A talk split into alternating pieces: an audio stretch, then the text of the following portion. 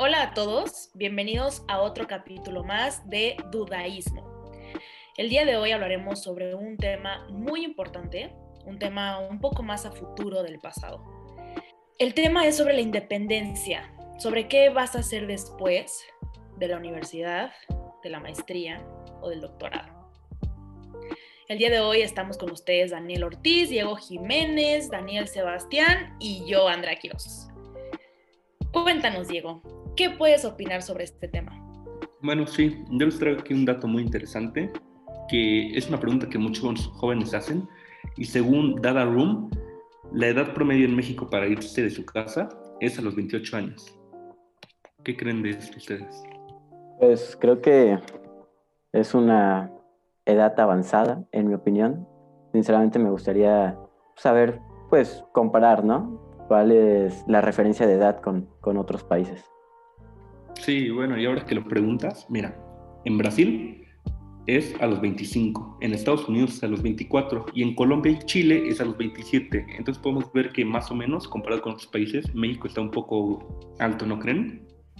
Sí, yo creo que estás en toda la razón, pero porque estamos hablando de Latinoamérica. Si nos vamos, yo creo que a otros países estaríamos entre los, yo creo que incluso más altos, ¿no?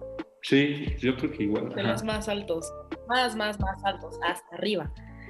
Pero bueno, de hecho, hablando de eso, cabe recalcar que el principal problema de que la población mexicana fracasa en la independización es porque no calculan los gastos reales, eh, ya sean eh, la renta, servicios, muebles, electrodomésticos, entre otros.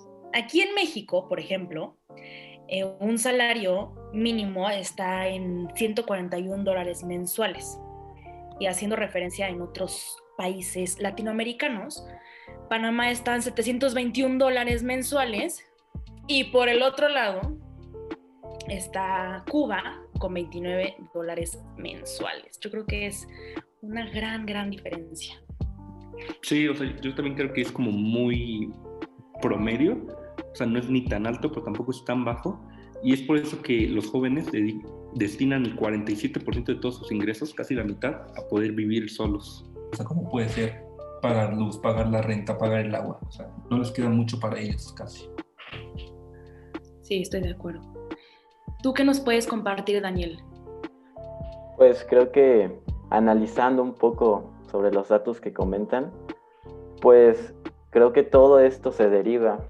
No sé si ya te hace dudar si una mala decisión si en el contexto en el que tú vives, porque pues investigando un poco, según la Organización para la Cooperación y el Desarrollo Económico, dice que 5 de cada 10 egresados trabaja en algo totalmente diferente a lo que pues estudió en su carrera profesional. Y pues esto te habla de faltas de oportunidades, de experiencias laborales, etcétera, y pues creo que esto dificulta un poco más llegar a ser alguien independiente, ¿no? Claro. Claro. Oye, ¿y sabes eh, México en qué posición está? Bueno, México se encuentra en la posición número 36 de los países más educados del mundo, que son los aquellos que tienen mayor porcentaje de personas entre las edades de 25 y 64 años de edad. Esto quiere decir que se estima que el 16.8% de, las, de la población dentro de este rango pues estudió una carrera universitaria o pues algún grado profesional. Interesante. Sebastián, ¿tú qué nos puedes hablar sobre la educación? Sí, bueno, aquí entran dos partes que están en polémica muy grande y son si estudiar en realidad vale la pena o no lo vale. Porque según la OCDE, mientras el 50% de los universitarios trabajan en algo que no estudió, el 52% de las empresas asegura no encontrar el talento adecuado para cubrir esos espacios en los que necesitan apoyo. Y también, gracias a la pandemia, se ha reducido la educación en el país un 10% que afectó a los 25 millones de estudiantes. Esto afectó y dejó a menos de, de 2.5 millones de estudiantes fuera de las aulas este año.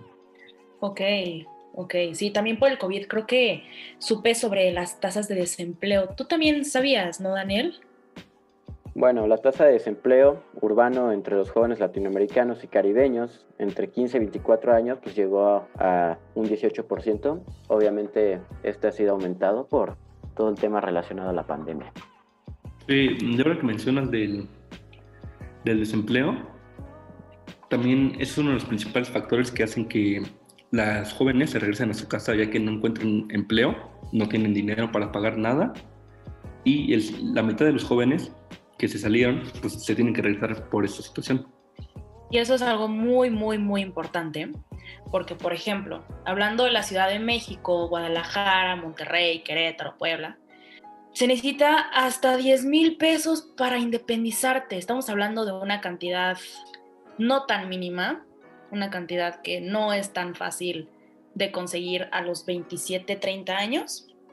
Pero bueno, con este dejamos el cierre de que el siguiente capítulo veremos em, otras, otras perspectivas de diferentes personas que nos den sus testimonios sobre qué piensan, qué opinan, además de lo que ya les pudimos compartir nosotros. Y espero y estén con nosotros una vez más. Gracias.